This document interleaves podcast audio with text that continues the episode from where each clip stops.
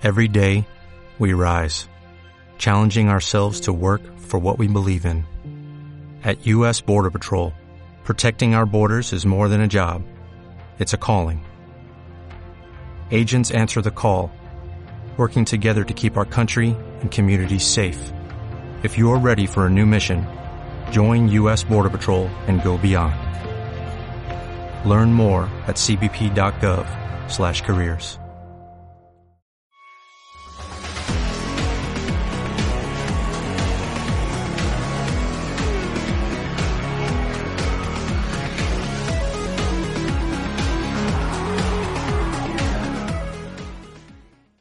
Hola a todos, bienvenidos a un programa más de Dial Deportivo. Hoy tenemos el programa número 107 de Dial Deportivo y el episodio número 19 Neurociencia y Deporte. Este espacio de neurociencia y deporte tiene una duración aproximada de una hora y en el cual tocamos eh, temas muy amplios sobre neurociencia, desmintiendo mitos, neuroconsejo del día, neuroperformance, el neuroentrenamiento aplicado, neurociencia y bienestar o el futuro de la neurociencia. Todo ello aderezado y complementado con la parte principal que es la entrevista. La entrevista a nuestro invitado especial del deporte del mes. Este mes tenemos el ajedrez. Como deporte en el ajedrez ya hemos hablado con directivos, ya hemos hablado con, deportistas y hoy tendremos una persona más. Bien, cada, cada semana elegimos una serie de, de, secciones para, para emitir y en este caso hemos decidido emitir hoy el neuroconsejo del día que con nuestra compañera Ana, como siempre, nos hablará de los beneficios de la meditación, los beneficios de la meditación en nuestro cerebro y en, bueno, en nuestro cuerpo, obviamente, pero en todo nuestro sistema nervioso. Recordemos que somos neurociencia. En segundo lugar tendremos la entrevista. Entrevista a Sonia Gil. Sonia Gil es campeona de España de ajedrez, división de honor, la máxima categoría por clubs también es presidenta de, su club en Murcia y bueno, en árbitro internacional y, otra serie de datos que daremos en la propia entrevista. Escucharla merece la pena para seguir comprendiendo este, este bonito deporte. Y por último vamos a hacer una extensa sección que nos apetecía hacerla sobre la pregunta, ¿vemos lo que queremos ver o nos engaña nuestro cerebro? Neurociencia y bienestar. Vamos a abordar el tema de si vemos realmente lo que es o lo que queremos ver y que nos está dictando nuestro cerebro. Lo, lo vamos a contar de una forma divertida y anecdótica con, con algo que ha pasado eh, directamente, que me ha pasado a mí directamente como, bueno, como locutor de esa, de esa parte del programa. Y vamos a aderezarlo con, bueno, pues alguna experimentación que os va a sorprender sin duda Intentaremos no meternos, intentamos siempre no meternos en, vocabulario muy técnico, en vocabulario muy neurocientífico, ni, ni siquiera científico, ni de ingeniería, ni de biología, para que todos podamos comprender, divertirnos y apreciar un poco estos diálogos. Pues esto es todo. Nos vemos, nos vemos este programa, nos oímos en este programa. Soy Luis Rodríguez, experto y divulgador de la neurociencia para el deporte y para el día a día. Neuroconsejo del día.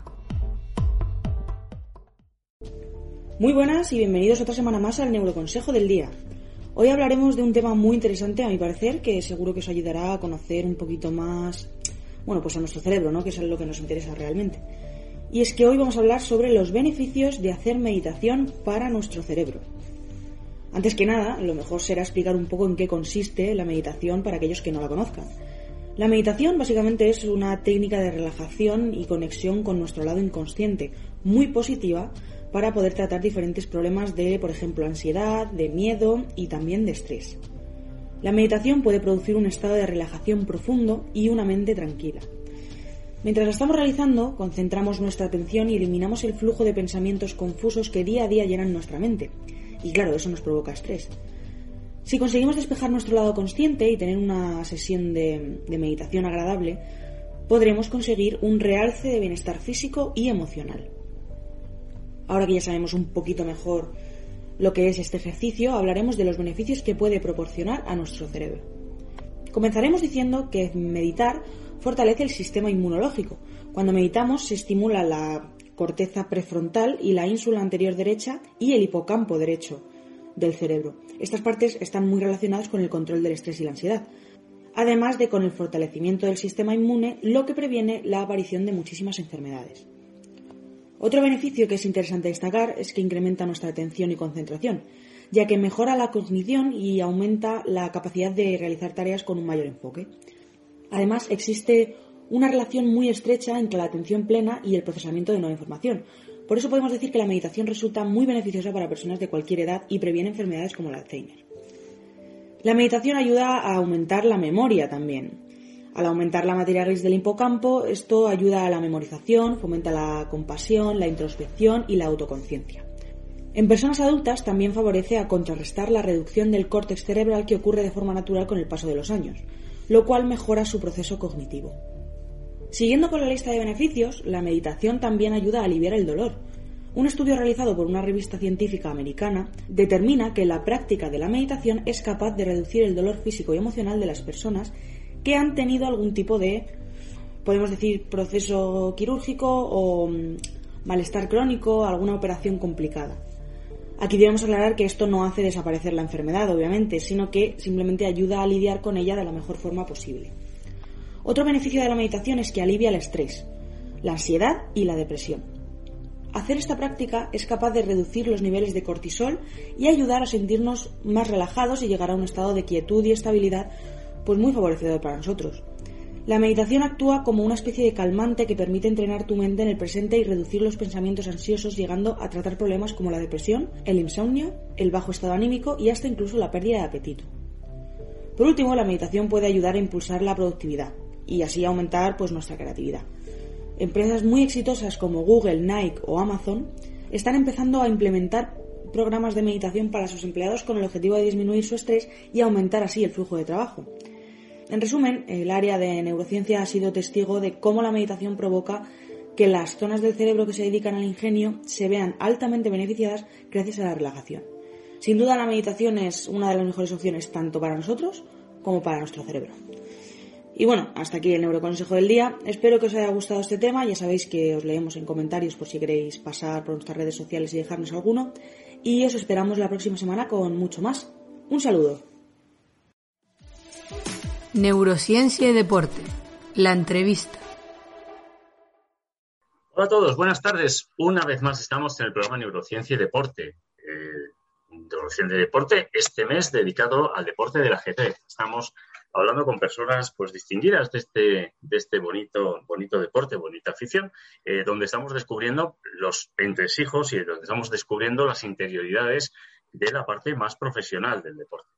Hoy estamos con Sonia Gil. Hola Sonia, buenas tardes. Hola, buenas tardes.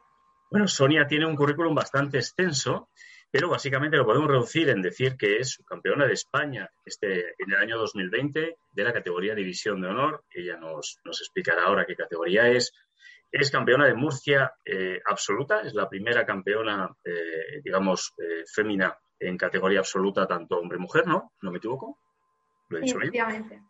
Y por otra parte, como, como, siempre tenemos a personas un poco ilustres dentro del deporte aquí, pues también, como no, es árbitro internacional, entrenadora Fida Keiner y presidenta del club, de su club de ajedrez en, Murcia. ¿Cómo se llama el club de ajedrez? Perdona que, no quiero equivocarme. Sí, el club de ajedrez es el CAT Peñajando Oches.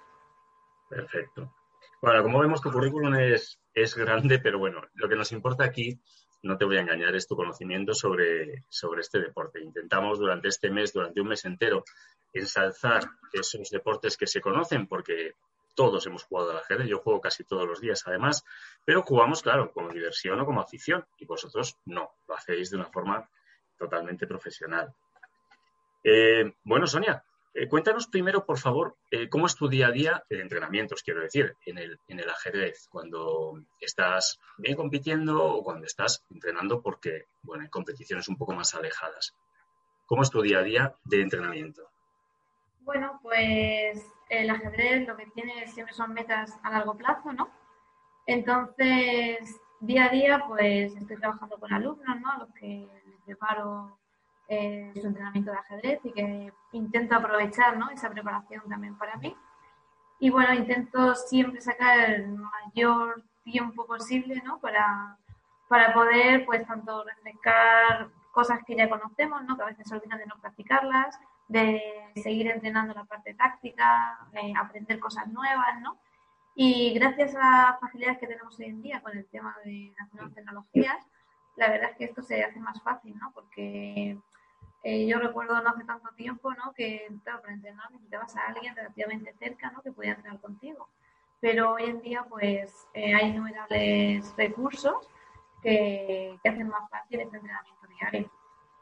Nos dijo tu compañero, un compañero tuyo, el otro día entrevistamos eh, y nos, nos, dijo claramente que la, la, parte de la tecnología ha llegado no solo para quedarse, sino que es una, una ayuda inestimable, ¿no? Es, en ocasiones no solo refrendas estrategias tuyas que ya tienes en tu cabeza, sino que muchas veces aprendes, me nos dijo que aprendía en cierto modo movimientos nuevos o estrategias nuevas que podía sacar la máquina.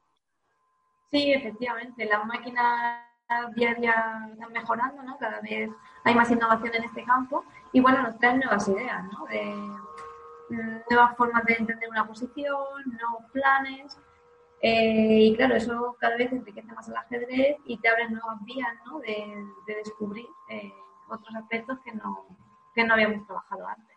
En un deporte donde las, las posibilidades de juego son casi infinitas, o por decirlo de alguna manera, efectivamente, las máquinas que pueden eh, bueno, pues calcular o enumerar esas infinitas posibilidades son, son de gran ayuda. Sonia, que, cuéntanos División de Honor, que es un tema que hemos hablado fuera de antena, que, yo confundía por otros deportes. ¿Qué es división de honor en el ajedrez? En el ajedrez a nivel nacional eh, actualmente hay tres divisiones. estamos hablando en competiciones por equipos, ¿vale? Entonces, eh, el nombre de las divisiones son segunda división, primera división y división de honor. Cuando tú ganas en tu comunidad, eh, accedes a la segunda división. En esta segunda división participan equipos clasificados y equipos que vienen de las competiciones regionales. Una vez que tú compites en segunda división, si obtienes la primera o la segunda posición, asciendes a primera división. Entonces, esta primera división eh, ya es un sistema cerrado, son ocho equipos los que participan. Entonces, eh, en estos ocho equipos es un sistema liga, a diferencia de segunda división, que es lo que se conoce como un sistema suizo, ¿no? que ahora se va a poner de moda, ¿no? que el fútbol parece que lo quiere adaptar, adaptar también a sus competiciones. Pues el sistema suizo eh, consiste en que van, se van enfrentando los que tienen la misma puntuación, es decir, si ganas, pues contra los que ganan, los que van perdiendo, los contra los que pierden, ¿no? Sin embargo, cuando ya ascendemos a la primera división, ese sistema cambia, es un sistema liga, donde, como he comentado anteriormente, son ocho equipos los que participan y se enfrentan todos entre ellos. En esos ocho equipos, los dos primeros equipos ascienden a la división de honor nacional y los dos últimos equipos descienden a, a segunda división. Entonces, si en nuestro caso conseguimos quedar campeones de primera división, ascendimos a División de Honor. División de Honor es la máxima categoría por equipos a nivel nacional. Digo a nivel nacional porque es una, competición eh, de España, pero no está restringida a jugadores españoles. ¿Vale? Eh, pueden venir perfectamente jugadores de fuera. De hecho, vienen jugadores extranjeros. Tienen que estar de alguna forma, eh, no lo sé, empadronados en España, tienen que de alguna forma. Federados. federados en, Claro, tienen que estar federados en España, ¿no? Porque para poder competir, pues tienen que estar federados con tu equipo, ¿no? Pertenecer a tu mm. a tus líneas de equipo, ¿no? Entonces, eh, la división de honor también son ocho equipos los que los que participan eh, igualmente, eh, los últimos descenderían a la primera división para la siguiente temporada. Y en esta categoría, como he comentado, pues vienen jugadores mm, de talla mundial, mm, vamos, los mejores jugadores prácticamente, ¿no? No viene, no llega a venir Carlsen, pero, pero nos quedamos cerca. Entonces, nosotros este año, bueno, en el año 2021, que fue la última vez que se, que se celebró, 2022 no se celebramos ya que se va a celebrar en septiembre, pues mi equipo, del cual soy presidenta, pues consiguió proclamarse campeón de España.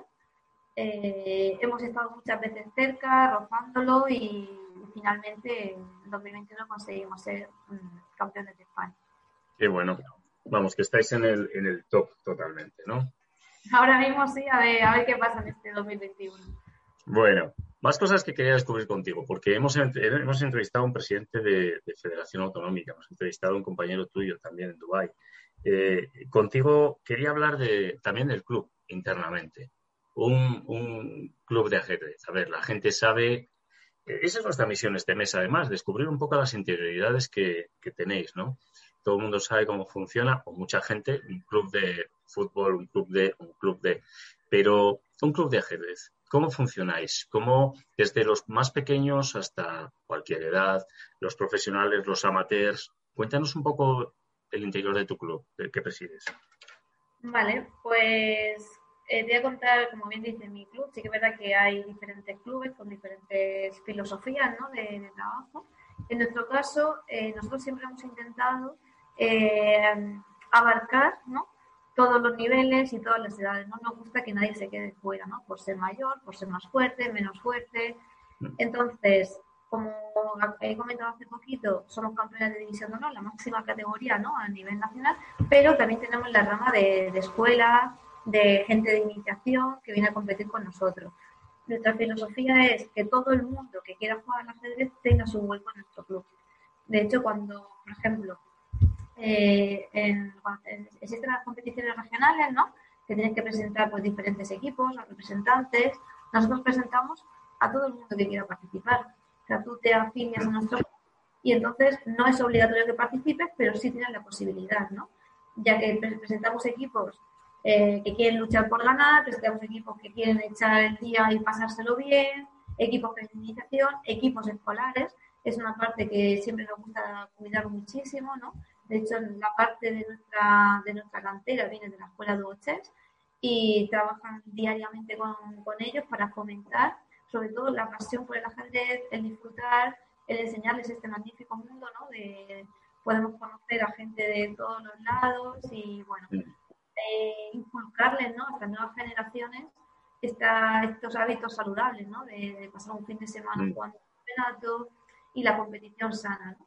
Entonces, mm, uno de nuestros pilares fundamentales es mantener esa cantera fuerte y, sobre todo mm, de disfrute para ellos y darles la posibilidad de, de conocer ajedrez. Y también dejamos la posibilidad de que aquellos niños que sigan mejorando pues tenga siempre a gente por encima con los que seguir mejorando, que no se les quede el techo corto, ¿no? Y digan, bueno, es que llego hasta aquí, soy el mejor, y ahora qué, ¿no? No, siempre vas a tener uno por arriba al que tienes que intentar ganar y un estímulo, ¿no? Al final para ellos de decir, oye, pues a ver si el año que viene mejoro y puedo subir de, equipo. Mm. Siempre vas a encontrar jugadores con los que mejorar, ¿no? es una, es una pirámide, es una cantera, tienes tu cantera dentro, dentro del club y las posibilidades de, bueno, de ascender. Efectivamente. Sonia, una pregunta eh, un poco, un poco técnica y relacionada con, bueno, no lo sé, con, con el aprendizaje del ajedrez, ¿no? ¿Es, ¿Es algo que se olvida? Es decir, tú pasas a una cierta categoría, tú misma, por ejemplo, y resulta que durante un año has tenido que dejarlo por cualquier motivo, bien médico, bien eh, lo que sea, o dejas de asistir frecuentemente a competición con, tu club. Eh, ¿Bajas el nivel de una forma ostensible o el ajedrez es un deporte que, que está en tu memoria, que las jugadas las tienes, que la experiencia la tienes y y no baja demasiado. Físicamente, los deportes físicos pasa eso. Los deportes físicos, eh, bueno, bajas, bajas enormemente, ¿no? ¿Cómo funciona el ajedrez cuando tienes que parar durante unos meses o un año? Aquí también tiene sus repercusiones negativas cuando, cuando paran, ¿no? Sí que es verdad, como has comentado, el punto de la experiencia, eso no se pierde, ¿no? Pero el estar, el estar ágil, ¿no? De ver en un momento dado jugadas, calcular más rápido, incluso las partidas de ajedrez, ¿no? Empiezan con lo que se llaman las aperturas, ¿no? Entonces, hay aperturas estudiadas que, claro, eso como todo, si no lo trabajas, al final se te olvida, te puedes acordar algo, siempre queda algo residual, no que empieces de cero, ¿no? Pero a lo mejor tú eres capaz de tener controlado hasta un número concreto de jugadas y ese número concreto al final las cosas más, más, más finas, ¿no? Se te van a olvidar. Entonces, igual que pasa con otros deportes, si estás sin competir, sin entrenar, cuando vuelves otra vez se nota que no que has perdido ¿no? esa frescura, eh, todo reciente, ¿no? el trabajo de, ese momento se nota. También. Al final llegamos a, llegamos a la conclusión que ya sabemos, que es que el entrenar el cuerpo eh, se entrena de una manera, y la, pero la mente o la cabeza se entrena exactamente igual. Por no decir el gasto físico que tenéis con, con las horas, porque cuando el otro día hablaba con tu compañero y me habló de horas y horas de partidas, una media de entre dos, cuatro horas una partida, por ejemplo, o, similar. Es, es brutal, ¿no? El desgaste físico, mental principalmente. Sí. Sí, además, eh, para poder aguantar una partida, ¿no? De, como has comentado, de horas y horas, también hay que estar bien físicamente para tener esa resistencia, ¿no? De, de aguantar la tensión, porque toda la partida estás en tensión de qué puede pasar, de cálculo. Entonces, aunque es un deporte mental, la parte física es muy importante. Cuando estamos cansados, mm, no has llevado una rutina física más habitual, ¿no? Eh, se nota, o sea, cuando llegas al final de partida, yo lo he notado y yo creo que todos los que competimos lo notamos, cuando llegas al final de la partida, si no estás bien físicamente, estás demasiado cansado para seguir calculando al nivel que, que deberías calcular, ¿no? Vosotros tenéis como si fuera, como si fuera en cada partida un examen de, de universidad casi, que de estos que, que, nos ponían, a mí cuando era más joven me ponían dos o tres horas de examen o cuatro, eh, pues es eso realmente. Mm. Sí. La universidad, una oposición, si lo quieres comparar en cada partida. Todo igual. Oye, espero, espero que me digas que sí, pero eh, quiero saber cómo cuidáis a vuestros, a vuestros chicos, a vuestros deportistas. Eh, el ajedrez no solo forma deportistas, forma personas. Eh, mejoras la paciencia, la atención, importantísimo en los estudios, en la vida. Mejoras otras facetas. No sé, ¿cómo tratas eso, Sonia, con, con, tu, con tu gente ¿no? en el club? Te viene un niño de 12 años, 14 años, y, y, tienes un personaje ahí que no solo va a aprender ajedrez, es que va a aprender a, a vivir, ¿no? Cuéntanos cómo, cómo los tratáis o qué cuidado tenéis de ellos. Bueno, tenemos la parte, eh, trabajamos tanto la parte técnica, ¿no? De, de, enseñarles lo que es la competición y demás, y luego también trabajamos, por ejemplo, el tema de, de que se relacionen entre ellos mismos, es decir, ellos tienen, por ejemplo, sus horas de, de clases y demás, y luego tienen horas de, de, venir a jugar con el resto de compañeros, donde nosotros prestamos mucha atención al respeto, por ejemplo, los valores sociales, también le, damos mucha importancia, ¿no? De, vale, venimos a competir, está claro que todos queremos ganar, pero tenemos que aprender a perder, ¿no? Que muchas veces, como has comentado, las edades de los 12, 14, los de perder no lo llevan muy bien, tienen que, que ser ya y luego también quieren también tener objetivos a corto plazo y el ajedrez nunca te puede marcar objetivos a corto plazo.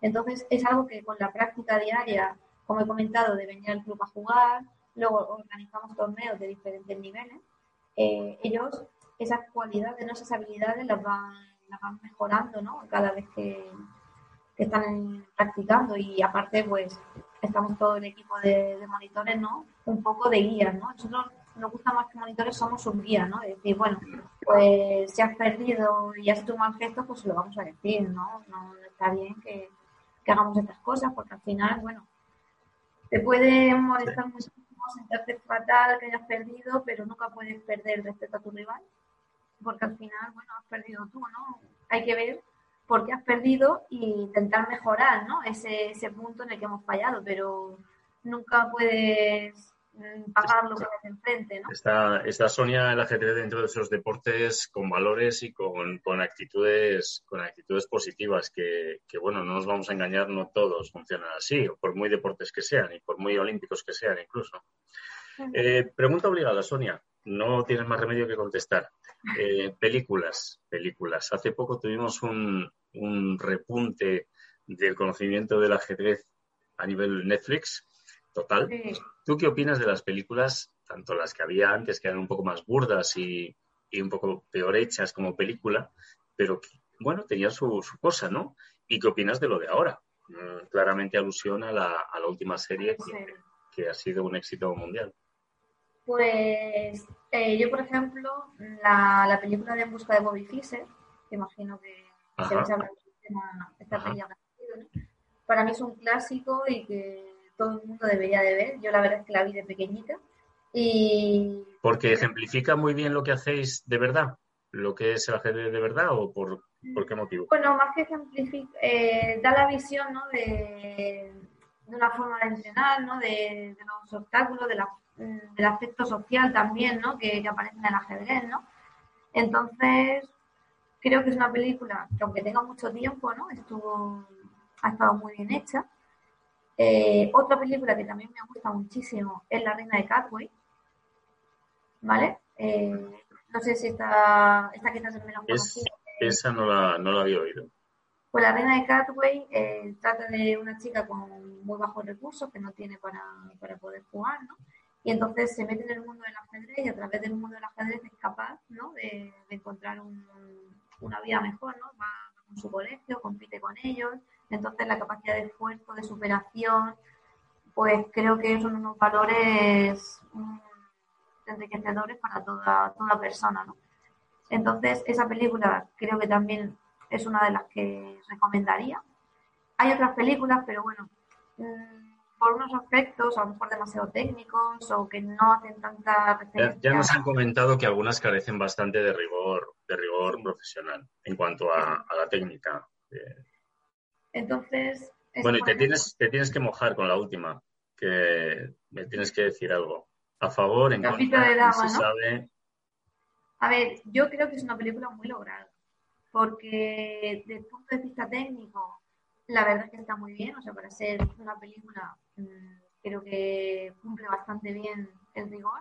Hay buenos asesores ahora en televisión, ¿no? Efectivamente, han tenido muy buenos asesores, ¿no? Y por otro punto, creo que engancha también aquel público, ¿no? No tan introducido en el mundo del ajedrez. Entonces, creo que conseguir, ¿no? Unir esos dos públicos, tanto el ajedrez, la parte del ajedrez como las personas que, bueno, pueden conocerlo, pero no están metidas dentro del ajedrez, que enganche a los dos públicos, me parece un reto increíble y creo que el caso de Gambito de Damas lo ha conseguido, porque yo como ajedrecista veo que está bien hecha, que, que la parte técnica está muy bien y como serie, ¿no? Como serie, claro, claro. Hombre, la verdad es que, la verdad es que el, público actual entre el que estamos tú y yo necesita cosas movidas, necesita, obviamente, algunas cosas. Eh, una película de ajedrez, si solo es de ajedrez, no, no la vas a. Bueno, tú sí, pero yo no la voy a ver. Entonces necesita sus cositas, sus líos, sus borracheras, sus todo, ¿no? Sí, necesita su toque, ¿no? De, llamar la atención. Entonces, yo creo que, que la serie Gambito de Dama ha conseguido eso, enganchar a los dos el público más exigente en cuanto a ajedrez y, y el público no ajedrecista y creo que, que está muy bien.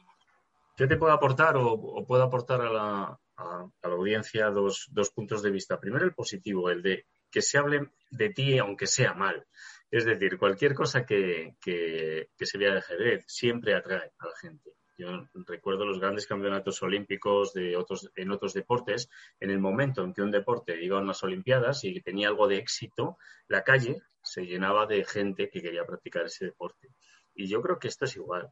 Si meten una serie, meten la parte 2 del ámbito de dama y meten al mismo tiempo la película y no sé qué, al final tienes seguramente 10.000, 15.000 o 40.000 personas más que están practicando ese deporte solo porque lo han visto ahí. Eso es. El único pero es algo que coincidía el otro día con tu compañero también, que es que el ajedrez lo asocia demasiadas veces a, problemas.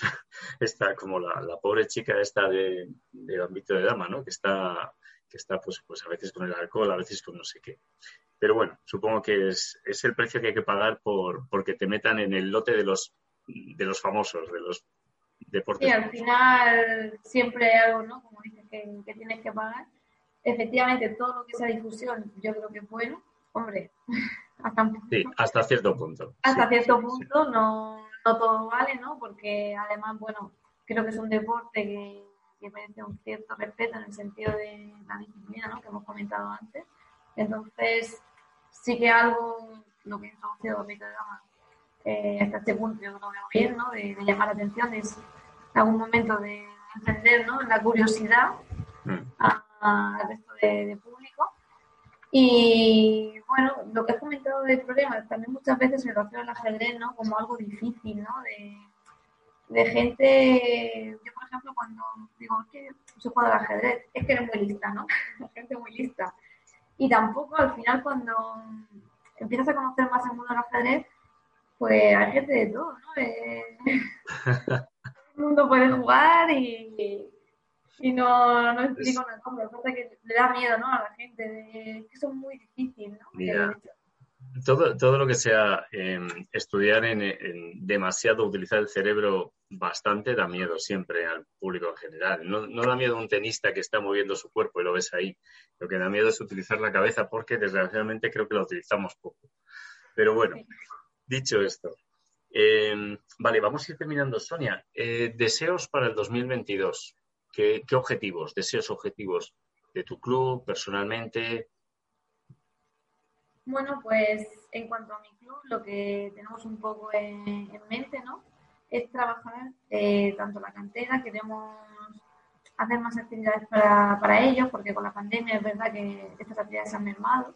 Entonces queremos reactivar ese tipo de actividades y luego, pues queremos seguir apostando también por, por hacer más de élite de nuestro club, ¿no?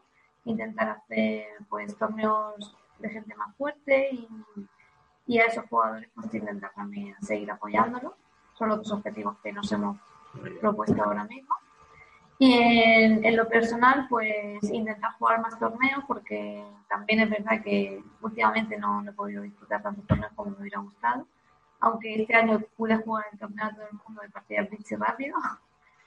Pero bueno, me gustaría tener más tiempo de jugar y disfrutar los torneos, porque muchas veces vas a los torneos, mm, vas solamente a la parte más de ajedrez, porque con el tema del COVID parece no vas a salir, no vas a cenar con tus compañeros, con gente que a lo mejor no ves, ¿no? Entonces, el ajedrez, la verdad, que lo bueno que tiene es que conoces a gente de todo el mundo y al final en esos torneos sí que estás compitiendo, pero luego tienes esa parte, ¿no? De, de despejarte, de, de, hablar con otras personas, de conocer el mundo, ¿no? Entonces, pues me gustaría seguir disfrutando y, y disfrutar más torneos, pero disfrutándolos de verdad. Muy bien. Pues nada, Sonia Gil, campeona con su club, división de honor y muchas cosas más que nos ha contado. Pues muchas gracias por, por ilustrarnos sobre el interior del ajedrez no, como deporte, como enseñanza, como, como bueno, enseñanza para, para jóvenes y adultos, el interior del club, un poco todo. Muchísimas pues, gracias, Sonia. Muchas gracias a ti, Luis, por todo, por darme esta oportunidad. Y nada, y simplemente pues animar a todos aquellos que, que nunca han practicado el ajedrez o que tienen miedo, que, que se quiten tener miedo porque el ajedrez tiene cabida para todo el mundo. Sois personas normales, ¿no? Somos normales ni televistos, ni borrachos, ni... somos normales, somos normales. Bueno, mucho ánimo a todos para que se, se, apunten a jugar en cualquiera de los niveles que tu club, entre otros, eh, admite. Muy bien, gracias Sonia, un abrazo. Adiós. Adiós. Neurociencia y bienestar. Hola a todos, ¿Cómo estáis? De nuevo estamos en, neurociencia, neurociencia y bienestar, neurociencia y salud. Hoy vamos a introducirnos en un tema muy del día a día, eh, que lo hemos titulado ¿Vemos lo que queremos ver? A nivel neuronal, estoy hablando, claro. Eh, esta pregunta me viene por, por, hoy mismo, esta mañana, que estuve estuve pues, pues, estudiando y tomando un café en un, en un bar y de repente llegó llegó una persona por el exterior del bar que, que es un conocido actor.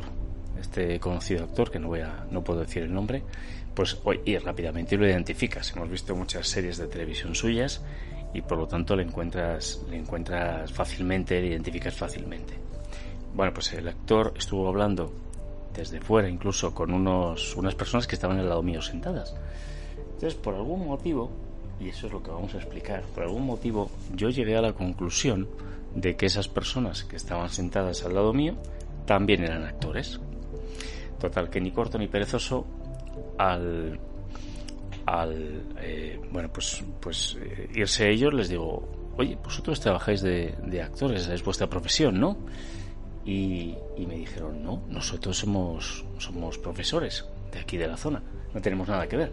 Y me quedé, pues ciertamente perplejo porque me había equivocado 100% completamente. Entonces me vino a la cabeza, estuve reflexionando un rato con el café delante sobre qué había pasado.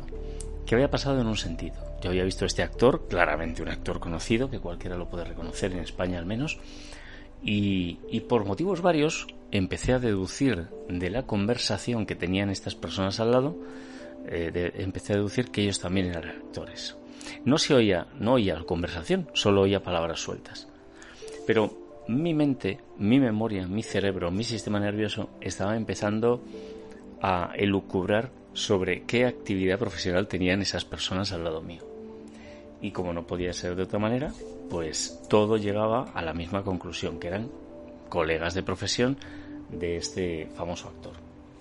Bueno, ¿qué subyace detrás de este, de este equívoco, no? Gracioso, al, menos, por lo menos nos hemos divertido un poco cuando hablábamos de, de mi equivocación esta mañana. ¿Y qué subyace ahí? Bueno, pues subyace la, la facilidad con la que nuestra memoria y nuestros procesos mentales controlan nuestro pensamiento de forma absolutamente independiente de una posible realidad.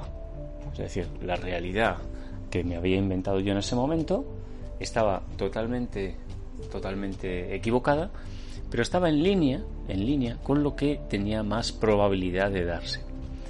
Eh, ¿Por qué yo pensaba que estos señores eran actores? Porque probablemente en su conversación había aparecido la palabra actor o producción o realización o artista o similar en algún momento de su conversación. Luego me desvelaron ellos que es que habían estado hablando de artistas de su colegio, no, no de ellos. En segundo lugar, empiezas a reconocer caras y miras a la mujer que estaba al lado y dices, sí, sí, sí, se me parece, se me parece a una actriz que no sé cuál es de la serie tal.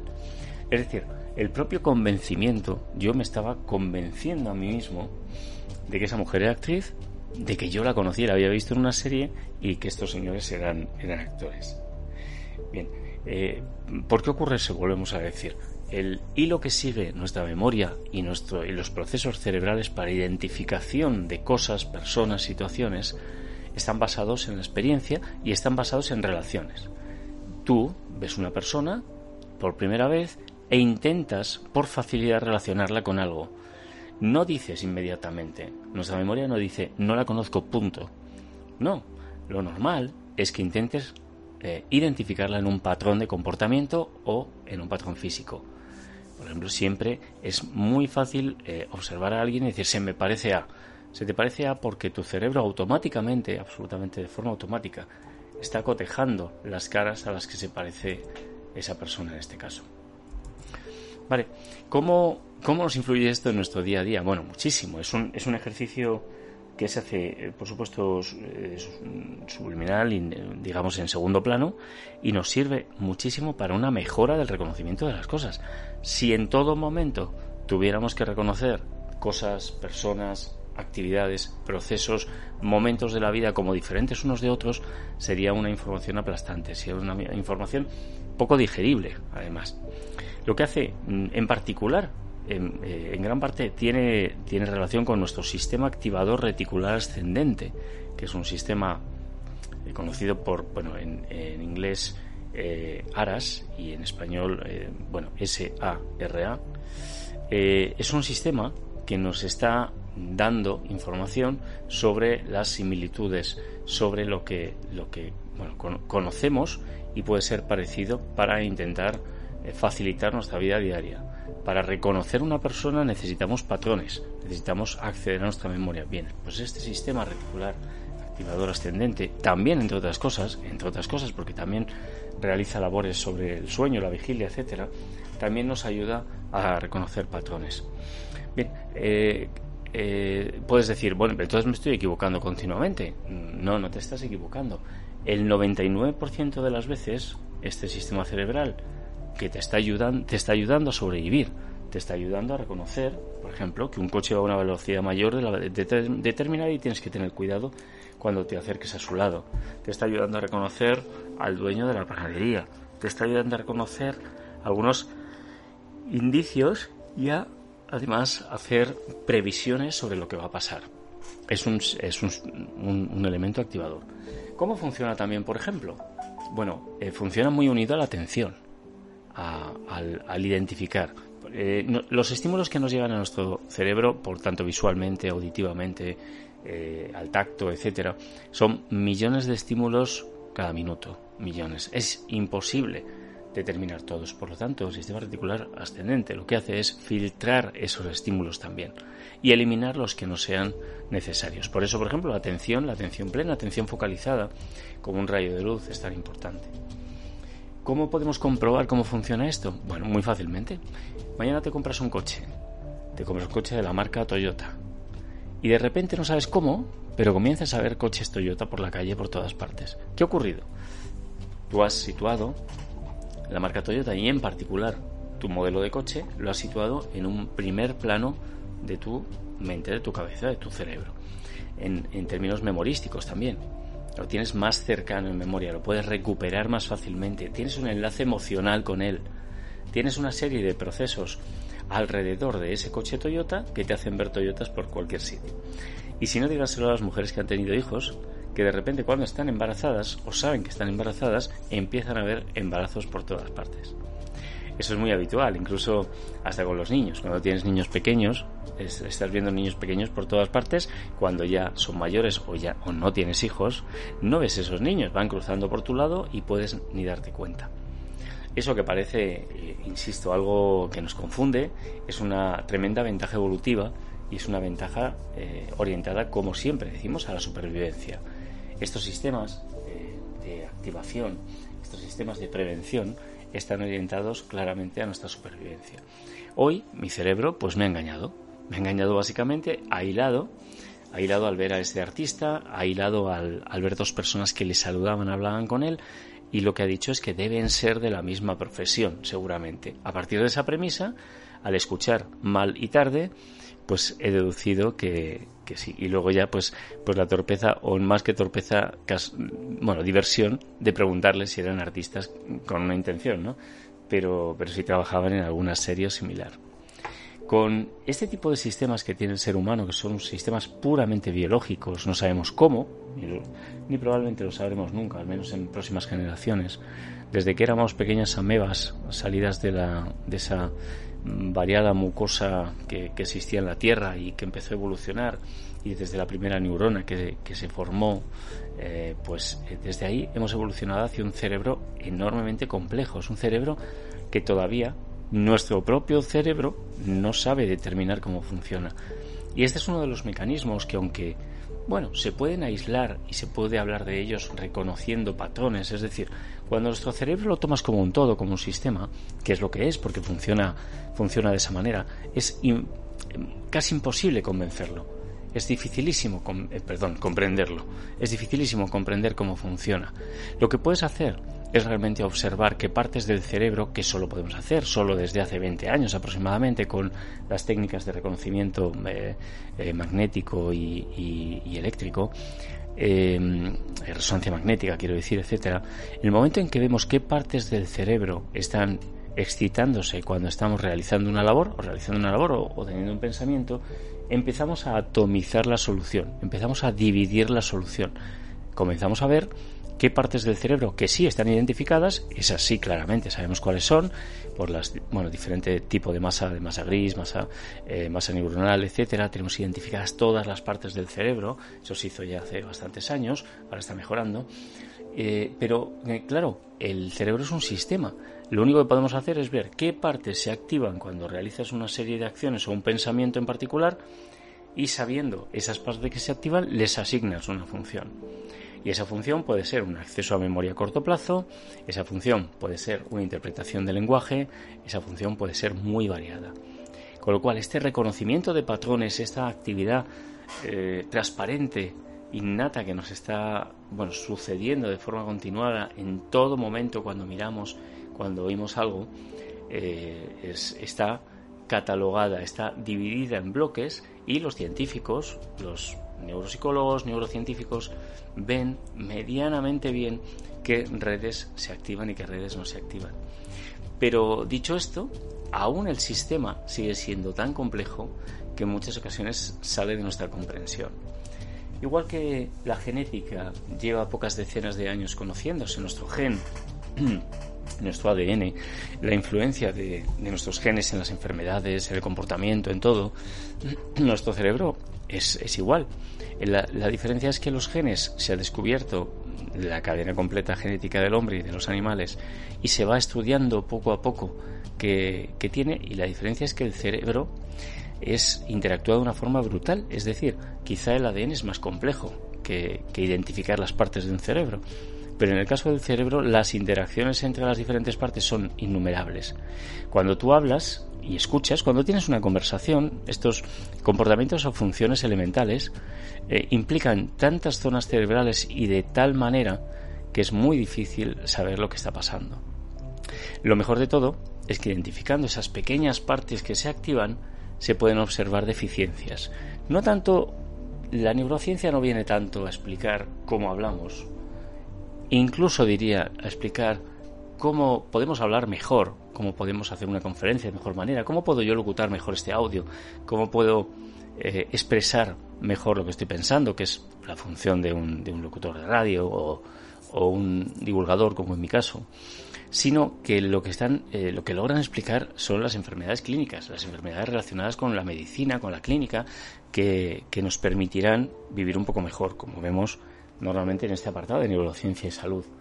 En, en, en, caso de, siempre aludimos a las enfermedades de la vejez, que son las que neurodegenerativas asociadas a la vejez, como eh, el Alzheimer, pérdida de memoria, eh, por supuesto las enfermedades que afectan neurodegenerativas que afectan a la parte física, también son enfermedades neuromotoras, etcétera. Ese estudio de cómo funciona nuestro sistema atencional, por ejemplo, nuestro sistema en el que somos capaces de centrarnos en algo e identificar, es muy útil, extremadamente útil, para detectar cuando no podemos hacerlo, o bien cómo solucionarlo, o bien qué capacidades podemos perder. Ya hace muchos años que se que bueno pues el, hombre de la barra que Antonio Damasio ha documentado tanto que se le introdujo una barra por, por el cerebro, por el ojo y atravesó el cerebro y perdió su forma de ser, como decimos comúnmente, ¿no? Perdió su, su forma de actuar. Y ahí fue donde comenzó, en cierto modo, en la práctica, a ubicarse dónde están las capacidades del hombre, las capacidades emocionales, las capacidades de comunicación, el sentido del humor, etcétera, en qué partes del cerebro están. Eso nos llevó a no solo ese experimento, pero bueno, es uno de los más remarcados en la historia de la, neurociencia. Luego se han, desarrollado se han desarrollado más, obviamente. Pero ese, ese experimento y ese análisis de lo que le pasó cuando el pobre hombre falleció ya, nos ha hecho ver esas partes del cerebro cómo funcionan. Bien, volviendo a vemos lo que queremos ver.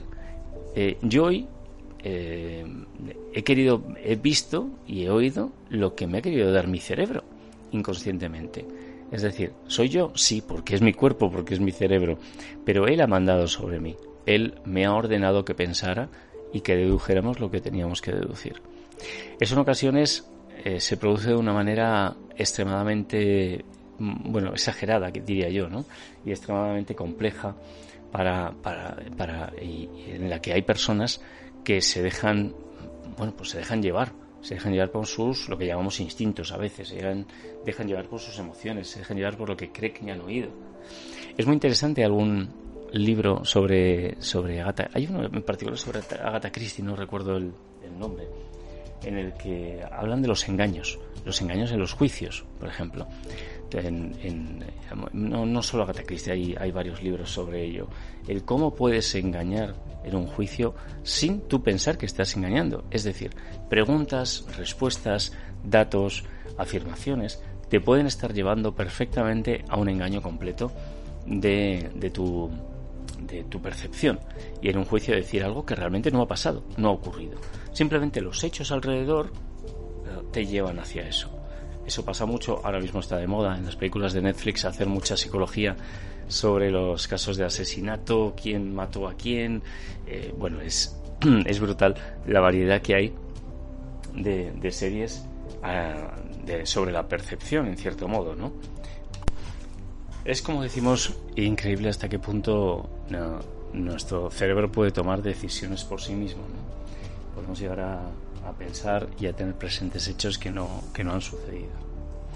Bien, pues con esto hemos contado un poco, partiendo de la anécdota, de, anécdota mañanera, hemos contado cómo nuestra realidad se distorsiona, nuestra realidad no es mm, tal realidad como pasa en ocasiones. En, coaching, por ejemplo, en los procesos de coaching para, para guiar a las personas a, hacia sus objetivos, a mejorar su vida, etcétera, hay muchas ocasiones que jugamos con los mapas mentales y con los mapas del territorio que se llaman, ¿no?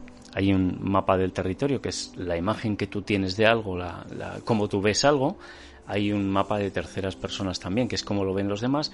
Y hay un mapa del territorio puro, que es el que es la realidad, sencillamente. No es ni tu opinión ni la de los demás.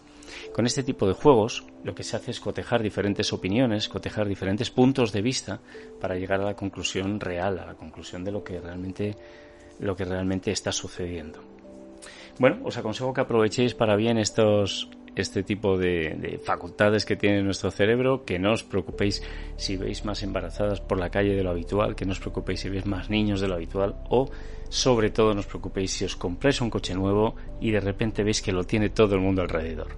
Eso siempre han estado ahí los coches y tu cerebro era el que te estaba engañando. Bueno, y con esto nos despedimos. Un programa más, en este caso el programa número 107 de Dial Deportivo y el episodio número 19 de Neurociencia y Deporte.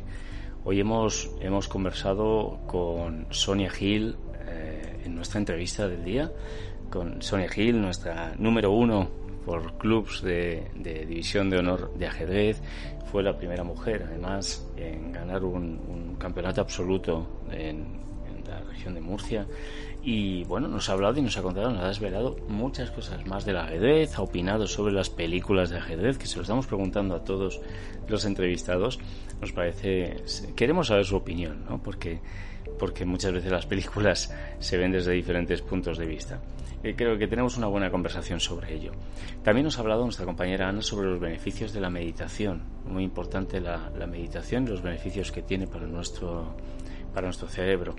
Y, por último, en la sección Neurociencia y Bienestar hemos hablado de vemos lo que queremos ver, es decir, vemos lo que es o nuestro cerebro nos guía. Bueno, hoy hemos querido reducir las secciones, hacerlas un poquito más largas para que tuvieran mayor intensidad, mayor calidad. En ocasiones hay alguna sección que realmente en, tres minutos, cinco minutos, pues deja con un pequeño sabor de boca eh, de, escasez, ¿no? Por lo tanto, hemos combinado en una sección de aproximadamente tres minutos con una sección más larga añadida a la entrevista. Recordad, soy Luis Rodríguez, soy experto y divulgador de la neurociencia para el deporte, neurociencia para el día a día, y sacamos este espacio, una hora sobre neurociencia, en podcast, versión podcast, Spotify, Evox, Google Play y Amazon Music y asimismo aparece redifundido en la radio universitaria de Alcalá de Henares, Radio Matorral, Montejo de la Sierra, Eje Magazine Radio y Castilla-La Mancha Activa Radio, todas ellas durante diferentes horas del domingo. Esperamos que os haya gustado este programa de hoy y os esperamos en el siguiente.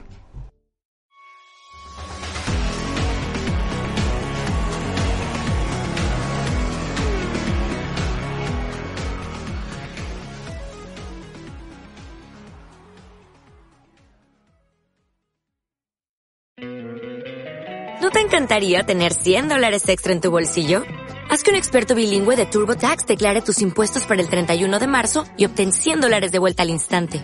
Porque no importa cuáles hayan sido tus logros del año pasado, TurboTax hace que cuenten. Obtén 100 dólares de vuelta y tus impuestos con 100% de precisión. Solo con Intuit TurboTax. Debes declarar para el 31 de marzo. Crédito solo aplicable al costo de la presentación federal con TurboTax Full Service. Oferta sujeta a cambios o cancelación en cualquier momento.